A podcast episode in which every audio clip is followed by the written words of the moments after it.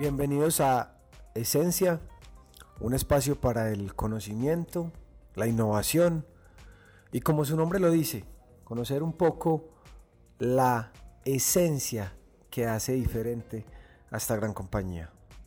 Continuamos acá en esta segunda parte de nuestra conversación muy amena con Ovidio Salazar, nuestro gerente de gestión tecnológica.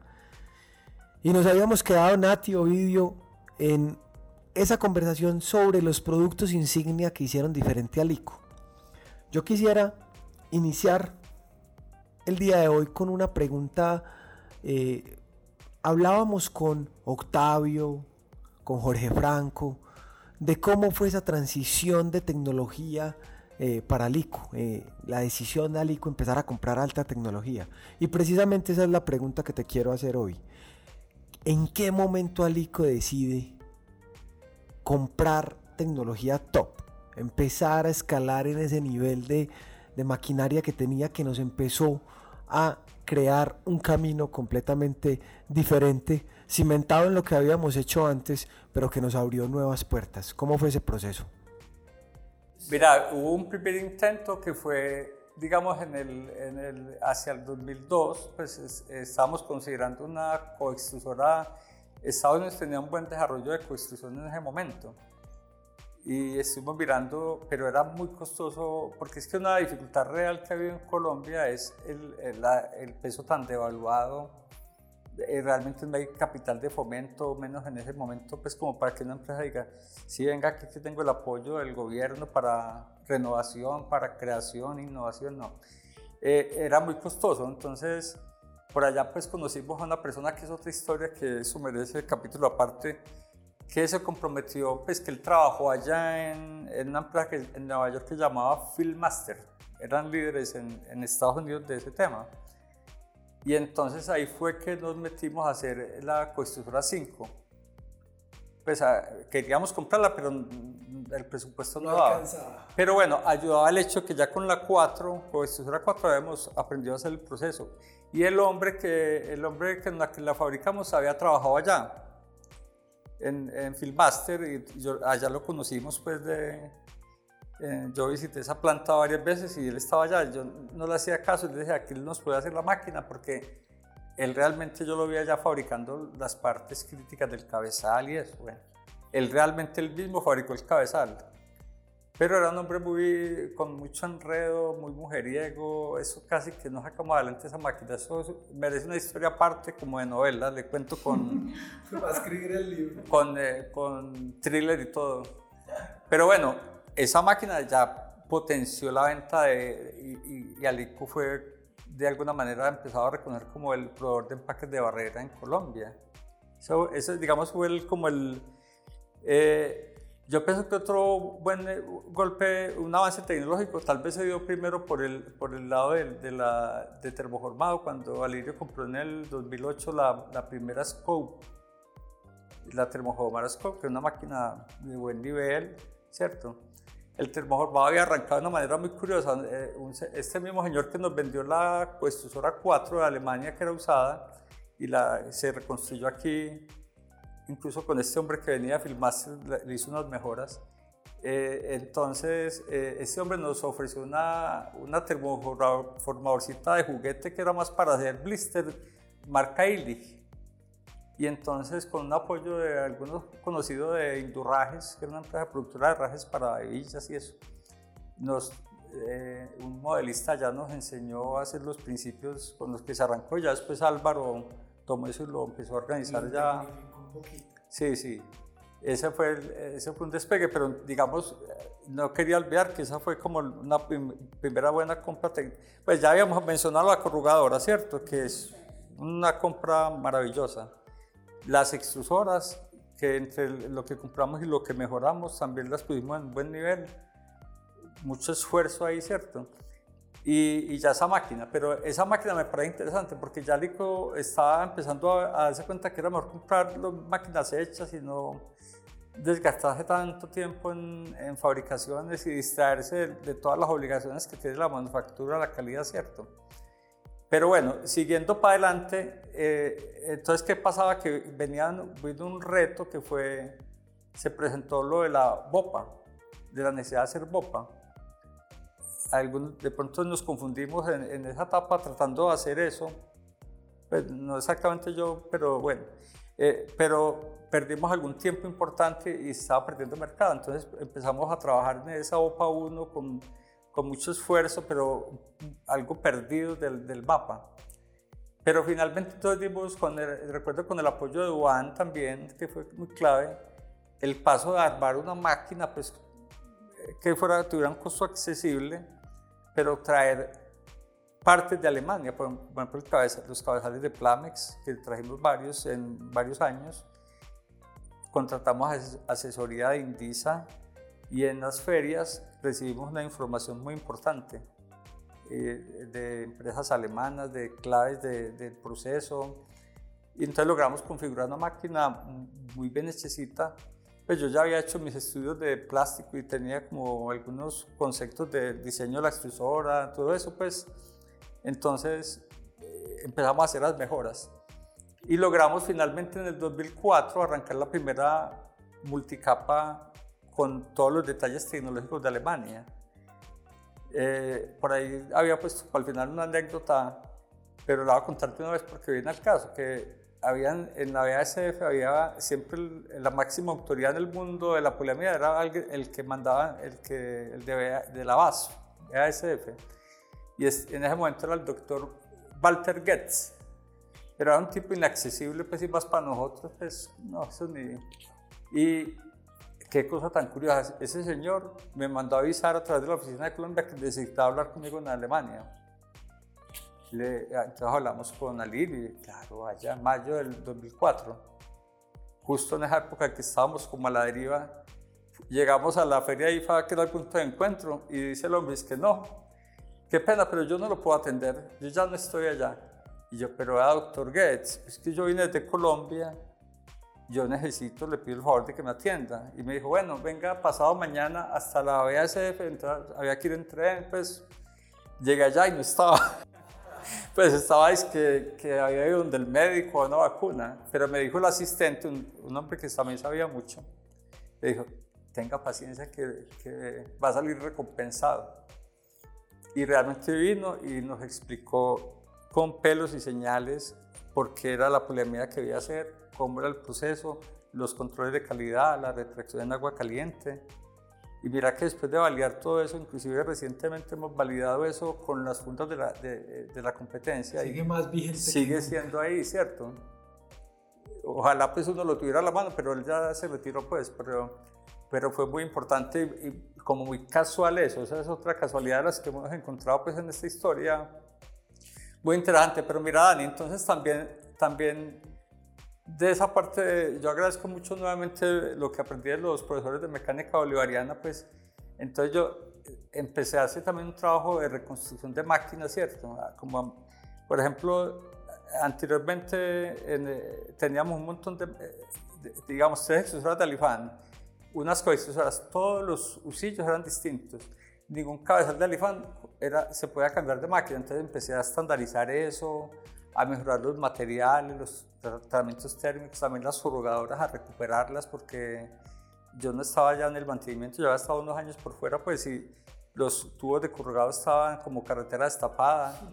Hice una maquinita especialmente para forrar esos tubos.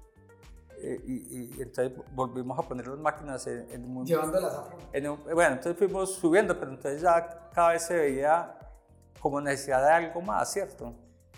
Ya Lirio había comprado algunas máquinas en Italia, una impresora y una laminadora. Bueno, la laminadora todavía está vigente. Eh, después se compraron una Novograph. No fueron unas compras muy, muy afortunadas porque, digamos, en Alemania o en, digamos en Europa, sobre todo en Alemania, nunca dieron el paso de, pasar de piñones metálicos a, a, piñones plásticos. Eso fue una trampa porque el piñón plástico se va deformando y él era el encargado de mantener el registro de la impresión. Entonces, Claro, estas máquinas empezaban a imprimir bien y luego de unos meses ya no daban registro. Entonces teníamos que modificar el trapping en la impresión. Ahí viene un hecho muy importante. Hay varios hechos ahí, como en el... Fue la Schiavi. la Schiavi fue una compra de oportunidad. Para mí ese es un, un, un punto que a veces no se, no se recuerda tan cl lo clave que fue. Schiavi era la máquina número uno de Italia y de las abanderadas en la tecnología gearless. Entonces resulta que el, eh, eh, un, vendedor de maquinaria colombiano nos dijo, hay una máquina Schiavi que estaba en Europa, pero por alguna razón el cliente no la pagó, está nueva, la venden como casi a la mitad de precio. Vea, pues, al hombre lo que la emergencia y hubo un debate muy grande que porque no, que nosotros ya teníamos máquinas, que la capacidad solamente era un año. Pues yo, yo dije, esto no lo podemos perder. Y ahí fue, ahí fue una cuestión de lobby, qué pena. Pero eso fue con Alirio. Alirio, realmente nosotros no tenemos impresoras, pues, o sea, las impresoras que tenemos no nos permiten imprimir con buena calidad. Ahora, que es que es para un año que, que, que, es que hay que financiar, pero retrotraiga el financiamiento. En un año deberíamos comprar una máquina como esa, pero vale el doble. casi el doble, pues, pues retrotraiga esa inversión. Pues realmente Alirio fue el que dio el visto bueno, me dijo, vaya con Jorge a, a donde haya una paradera, había una en Bogotá, fuimos a verla, maravillosa, en Dar Plaza. Y entonces se trajo esa máquina que llegó en, a finales del 2006 y, en el, y, y, curiosamente muy coincidente con la Comexi, la laminera Comexi. Y entonces, eh, con eso, cuando esa máquina empezó a imprimir, Otro. dijimos, ¿dónde era que estábamos? O sea, porque ya por fin teníamos una calidad de impresión garantizable ma mayor de lo que teníamos. Y eso venía coincidiendo con, con otra cosa que era el Opalton, porque desde el 2003 veníamos coqueteando y nosotros estábamos como nada de piedra en preprensa. Y entonces empieza a voltear, que pruebe ESCO, que pruebe Artwork, que, bueno, finalmente tomó dos años, finalmente en el 2006, y ahí, ahí vuelvo a abonar otra persona, es pues, varias, Matthew Bernasconi de, de Opalton, Abel Molina, que nos apoyaron incondicionalmente, y el otro, eh, el, el otro es Alex Sánchez, ese muchacho fue fundamental para que la prensa de Alicó saliera del atraso, fue el que se, se, se apersonó ese software y, y, lo aprovechó y lo sacó adelante, el que permitió sacar el Opalton. Y tenerlo donde lo tenemos hoy. ¿Ah? Y llevarlo a lo que... Eso sí, y también con la ayuda de, de Matthew y Abel nos enseñaron a, a medir la, la impresión porque es que casi ningún impresor ni en, en, Colombia se imprime como, pero muy artesanalmente digo yo, pero aprender a medir el color, el LAB, el hue, la ganancia de punto, todo eso, o sea, eso fue como un salto forzado. El otro fue, por ejemplo, el de, el de, el de la dual. No sé por qué teníamos tanta inquietud y, y, y, del Intal de Jairo Patiño, de la necesidad de retorta. Y pero es que no tenemos una laminadora. Y, y yo recuerdo que eso vino con una, mucha investigación, entonces, listo, finalmente se propuso tener una laminadora, porque la anterior era también fabricada local eh, aquí, pero muy incipiente. Ah, bueno, ah, hubo también una pequeña laminadora que venía eh, con una impresora eh, Novagraph mucho más anterior, pero muy deficiente, no tenía, bueno. Pero bueno, entonces esa, esa laminadora Comexi, la impresora Schiavi, ya armaron un paquete de muy buen nivel, ¿cierto? Entonces, mira que Opalton, Schiavi y esa fueron un gran despegue. Luego empezamos a buscar, bueno, listo, ya tenemos material impreso, cómo confeccionar, entonces empezamos a buscar esos proveedores de, de selladoras, de insertadoras más ¿Ir adelante. a China cuando nadie iba a China o cómo fue eso? Sí, sí, eso fue, me decían que no fuera porque que, que yo como iba a ir si allá nadie hablaba inglés y, yo, y no había mucho internet, que, que Google Maps y eso. Y yo lo único que hice fue averiguarme un hotelcito que fuera cerquita a la línea de metro y eso yo entraba por la noche en un barrio oscuro, pues en un país como tan extraño y todo, y, y ellos es, es, todo oscuro por la noche. Un barricito, unos recovecos. Yo decía, por Dios, ¿yo qué voy a hacer por aquí? El, eh, recuerdo que muy charro porque en el hotel de, mandé los calzoncillos a lavar y no volvieron porque después supe que a las chinas eso les, eso les ¿cómo se llama? Mal agüero, que La- Entonces más bien los me los botaban. pero bueno, y la comida que... Pero, pero finalmente también empecé a ver que los chinos son gente muy echada para adelante, muy trabajadores, muy concretos. Hay un montón, es un universo donde hay mala calidad, mucha, pero hay, hay algunas empresas que, que son, tienen la, la mira en, llegar a niveles muy altos. Entonces, pero eso no, no se escogieron de la noche a la mañana, eso fue viajar en bus para allá, para acá, eh, en bus donde nadie hablaba inglés, eso de películas de unas películas más violentas que un diablo, unos, unos buses que no creas que eran muy buenos. O sea, en- y después con los años, pues ya es que China da un vuelco, digamos, después empezaron a poner los trenes de alta velocidad, a tener más recursos de vuelos comerciales, que al comienzo no era así. Yo viajé, viajé en ferry, en barco, en bus, no faltó no montar en burro, por el cuento.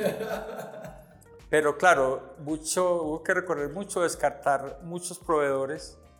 Empezamos a ir en el 2006 y las primeras eh, compras las concretamos como en el 2008 tal vez, una LX, la primera, y la- luego Chotai, luego NSA, que ha sido un proveedor muy bueno también, y Tide, como en 2010, ¿cierto? Y, y- y algunas cosas periféricas, algunas materias primas que también nos ayudaron a, a romper algunos vacíos que teníamos, por ejemplo, con el BOPS, que era tan complicado desde Argentina, hacían huelgas y eso se quedábamos sin suministro. Pues, eh, pero la idea, la idea con esa parte fue buscar un equipo de una calidad buena a un costo accesible que nos permitieron como reinvertirlos. Eh, te digo una cosa, en el 2006 yo diría que hasta el 2010 no se veía un colombiano en, eh, no, incluso más, no, no, en esas ferias y, y casi ni, ni extranjeros, pues excepto orientales. O sea, eso era un mundo muy desconocido. Ya hoy en día eso, eso está lleno. Por ejemplo, ver a, a la gente de, de estas empresas colombianas, plastileno allá, eso es impensable, pero ellos van, porque igual yo creo que la- ya el conocimiento de la tecnología está a nivel mundial, hay que estar con el ojo abierto donde es que está. Y me parece una cosa muy importante, uno ve en la manufactura de celulares, de tanta cosa, que los chinos han ganado terreno, eh, me parece muy importante ver, saber cómo lo están haciendo, qué logran, pero no para comprarles el producto, sino para nosotros, con la cooperación de ellos, hacer el producto acá. Eso es lo que me parece más interesante.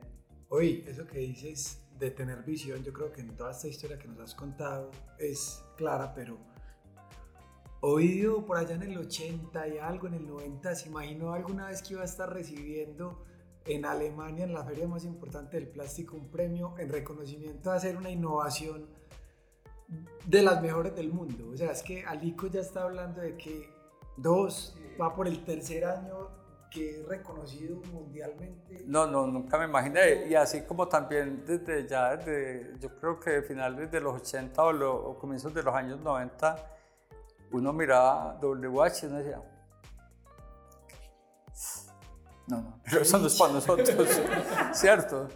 Y, y como construyendo todo ese proceso hasta llegar allá es realmente muy satisfactorio, pues claro, con, digamos con la complicidad de Lirio que finalmente fue, fue eh, la Schiavi fue un punto de quiebre muy interesante, porque la Schiavi nos convenció a todos De que no había que hacer más de que no y que había que llegar a, a una tecnología alta, ¿no? porque con tecnología intermedias uno no compite. Hay que llegar a, a- a un estándar internacional, porque igual lo que íbamos, íbamos a competir con estándares internacionales, pero no con calidades intermedias. Eh, es que ahí fue un gran avance. Luego ya en el, en el 2010 se negoció la primera Miraflex y eso fue tan exitoso. Y me- pero mire que a veces uno se olvida los detalles. Miraflex con montadora BFB. O sea, un- un- un- una cosa como que se casi como irrelevante, pero que es... Porque me acuerdo que decían, ah, es que mejoró la productividad. Y, y la montadora también, o sea... Pero entonces ya el mismo Alirio vio eso, cosas, las cifras, ese, y ta- algo descarado porque me preguntas no que pidió la, la segunda. Eso fue de una, claro, eso fue maravilloso. De alguna manera mirar también la coextrusora 12 fue un apoyo muy importante porque, mira, entonces necesitábamos imprimir, pues tener buena calidad de impresión, renovar, era como la, la esencia de lo que se necesitaba. Y entonces invertir en impresora más una coextrusora en Europa quedaba muy pesado.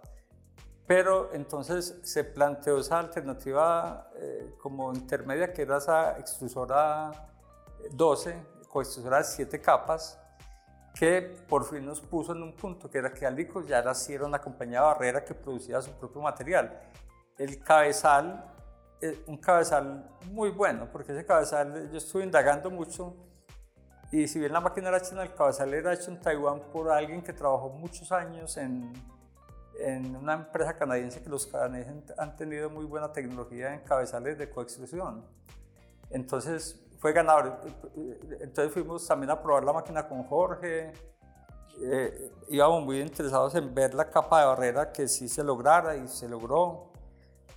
Y de hecho esa máquina a los mismos alemanes les gusta, pues esa gente Plus Control y eso eh, una cosa muy interesante, esa máquina tiene, tiene estos motores eh, eh, extrusoras sin gearless. Es una máquina que muy silenciosa, que, pero muy eficiente eh, también energéticamente.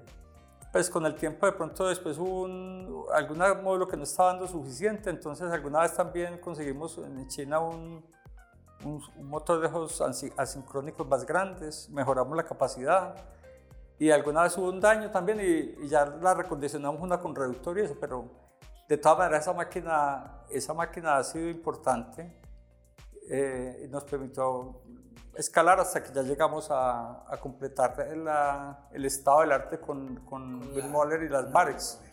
Así es. Eso fue una historia muy bonita. Y además que ahí se le van olvidando a, una, a uno algunas, pues, pero, pero por ejemplo también en fundas digamos que dimos unos pasos eh, como interesantes con la Nickelman. La Nickelman 1 de alguna manera nos mejoró la calidad de impresión, eh, la Nickelman 2 también, a pesar pues, de las dificultades que hubo en este proveedor. que eso es otra historia mm. para escribir un libro de terror también hoy. sí, esa fue muy anecdótica porque ellos llevaban un año y medio eh, mintiéndonos diciendo que era que ellos no eran capaces de hacer el tambor central bien hecho con una tolerancia inferior a 10 micras, como lo normal. Y entonces yo les decía, pero si la primera máquina fue así, ¿por qué la segunda no? Y yo con el tiempo empecé a decirle a Alba, esa gente no está mintiendo. Entonces íbamos, dábamos vuelta y que no, que todavía no. Bueno, finalmente presionando, en algún agosto fuimos a probar la máquina y como ellos sabían el requisito de nosotros de, esa precisión, fuimos con, eh, con Fernando Mejía ya para recibir la máquina, cuando la máquina trae con 45 micrones de excentricidad. Y, y, entonces Fernando, claro, hicimos la impresión y Fernando midió les compró. Y ellos que no, pero... Y entonces yo les pasaba datos de fabricantes de tambores de Alemania, de Italia, y ellos dando vueltas. Y estos. Para, para más enredo, nos recomendaron a alguien, alguien muy bueno, nos recomendó un ingeniero de Austria que verificaba tambores. Entonces, cuando ellos dijeron, ah, eso, había, estamos hablando de agosto del 2014, creo, en noviembre el tambor estaba listo. Fue un ingeniero austriaco es que a probarlo, a chequearlo. Y, me, nos dijo inicialmente que estaba bueno. Cuando le pagamos, nos pasó el reporte y estaba malo. Y dije, esto, esto no es. Y entonces en el como el 6 de, diciembre o el 5 de diciembre de, de, ese año, yo me fui, me fui, de sorpresa para visitarlos. En pleno invierno me, me, metí por detrás y me les metí. Y cuando yo vi donde estaba supuestamente la máquina que habíamos probado, ya no estaba, estaban ensamblando una máquina nueva.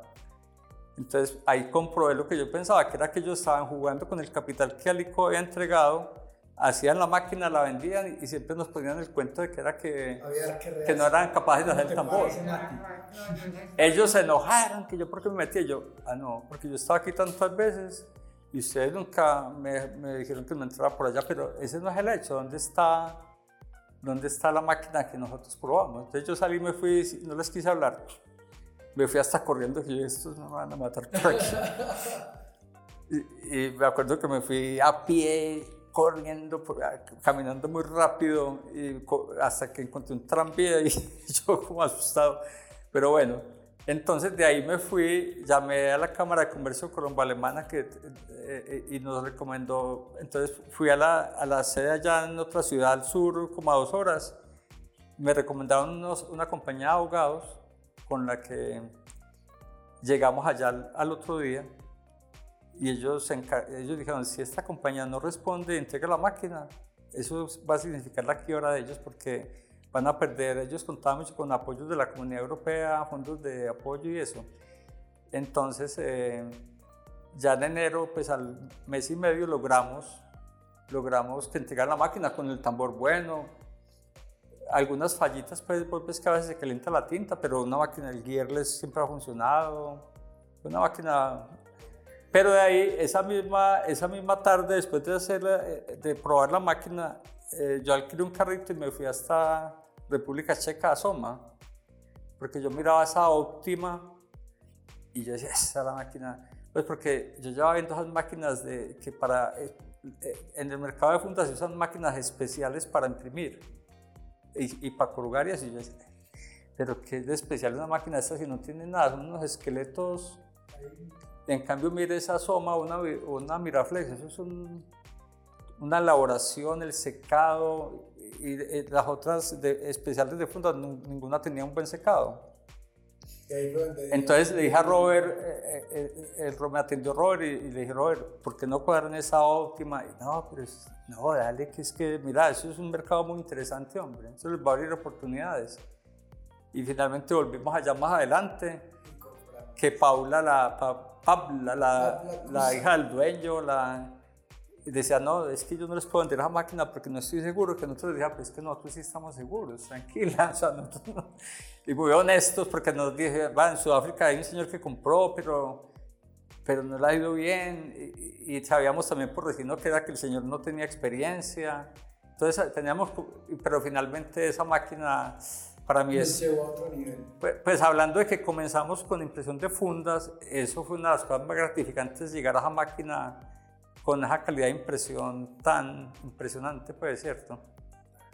Hoy, eh, yo creo que se nos pasó un poquito el tiempo, pero no es la primera vez que estarás acá en estos micrófonos, este apenas es, vendrán otros, pero antes de cerrar, yo sí quisiera una última pregunta y, no sé, Nati, mejor dicho, ¿cómo ves el futuro de Alico? ¿Qué crees, ahora que hablamos de tantos temas ambientales, de tantos ¿Cuál es ese camino que Alico sobre todo sí con esa convicción tuya que siempre has tenido sobre un Alico? De hecho, me has corregido mucho la palabra porque yo siempre te he hablado de sostenibilidad y tú siempre me la actualizas por sustentabilidad. Sí, eh, eh, pero eso para de definición. Eh, lo importante es ir en, el, en esa tendencia.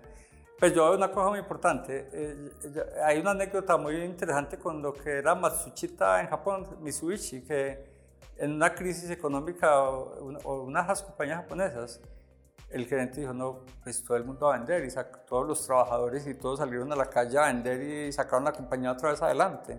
Y yo creo que ese es un potencial muy grande, Alico, que hay una cantidad de, digamos, de cerebros jóvenes y con unos más jóvenes, otros con trayectoria para sacarles provecho, ¿cierto? Para potenciar eso en preprensa, en soporte, en producción, pues hay un capital humano muy valioso, que pero lo importante también es, es, mirar en el mundo esa, todas esas oportunidades tecnológicas y no siempre es como lo mismo lo que debemos buscar, ¿cierto?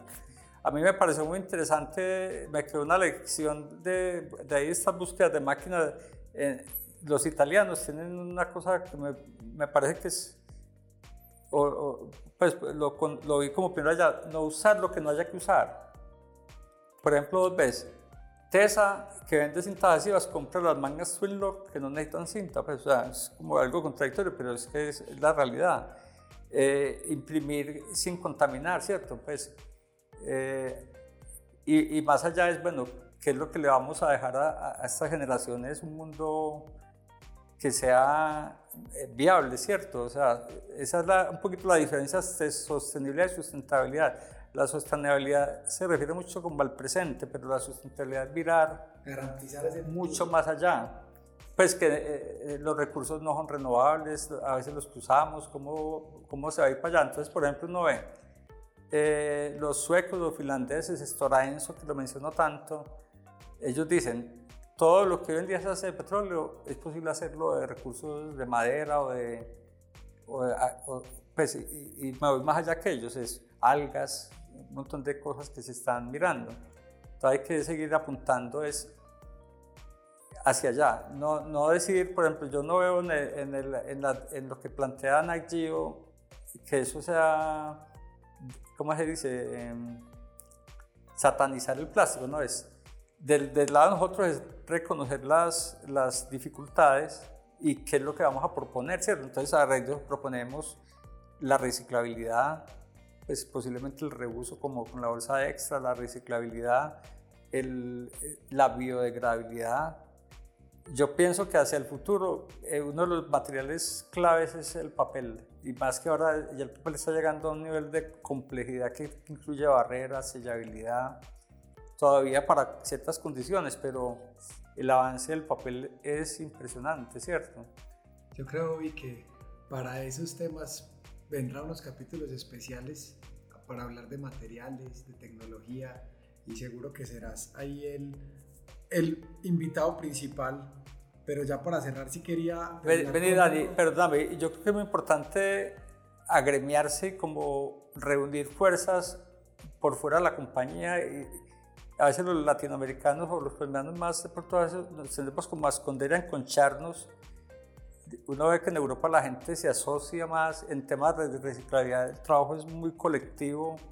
¿Sí me entendés? Nosotros tenemos que yo le mencionaba a Alexis, así como se hace el seminario de carne, el seminario de reciclaje, o sea, porque es que tenemos que ser promotores, divulgadores, conectores de, una cosa más amplia. Y yo creo que eh, trabajar sin egoísmo nos va a llevar a lograr muchas cosas positivas para nosotros. De acuerdo, de acuerdo. Hoy no quería dejar pasar esto para agradecerte Realmente Alico, gran parte de lo que se lo vemos a Lirio, pero también a las personas que como tú nos han llevado siempre y nos han forzado a, a ser mejores. Agradecerte porque nos has tenido la paciencia y, yo creo que en algún momento te lo decía, nosotros, las generaciones más jóvenes, a veces somos un poco irreverentes y no, se nos olvida todo eso que para nosotros ha sido muy fácil. El Internet, yo digo que nos ha facilitado muchas cosas, pero eso que, que hacemos nosotros en dos segundos, a ustedes les tomaba mucho tiempo, mucha cabeza, y si no lo hubieran hecho, yo creo que no estaríamos acá. Entonces, agradecerte de verdad por, por esa paciencia, por todo lo que nos enseñas día a día y que trata siempre de mostrarnos. No sé, Nati.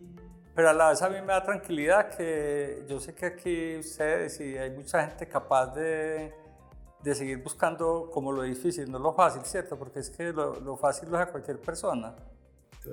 Ese es el resumen hoy, eso era lo, por lo que yo iba a cerrar. O sea, yo creo que si alguien nos ha demostrado que insistir, persistir y nunca desistir, como dice el refrán, ha sido tú con toda la búsqueda de esa tecnología que hoy nos tiene aquí, de la que nos sentimos tan orgullosos de ver que, wow, es una transformación que uno dice, es posible verla en tan corto tiempo que nosotros llevamos en Alico y que a ti te ha tocado muchos años de trabajo y siempre vas a ser como esa fuente a la que yo recurro cuando necesito más explicación, cuando llega esa máquina y quiero sacar el artículo para que la gente le conozca esas bondades, esas propiedades, el por qué nos hace diferentes. No hay otra persona a la que yo siempre recurra sino a ti porque definitivamente ahí está ese conocimiento y gracias por compartirlo con nosotros. Gracias Nati. Yo quiero hacer el último comentario. Cuando para mí yo a veces digo, hay dos cosas muy importantes en, en, los desarrollos, en la estética. Es una cosa que es muy importante. O sea, cuando una máquina tiene buena estética, generalmente pues, eh, es mejor que otra que no la tenga, ¿sí me entendés? Y la otra cosa es la armonía. Cuando hay armonía entre los que trabajamos y vamos con banderas unidas hacia adelante, todo se va dando. Yo, yo creo que esas casualidades que me han pasado a mí de encontrarme con información como que es inesperada, eso se debe a que de alguna manera yo creo mucho en Dios. O sea, está llegando una cosa que, que va para todos, no es para mí solo, ¿cierto? La armonía es una cosa que nunca se debe romper, sino que se debe trabajar mucho en eso. bueno, muchas gracias pues Gracias por- a ustedes. Ver.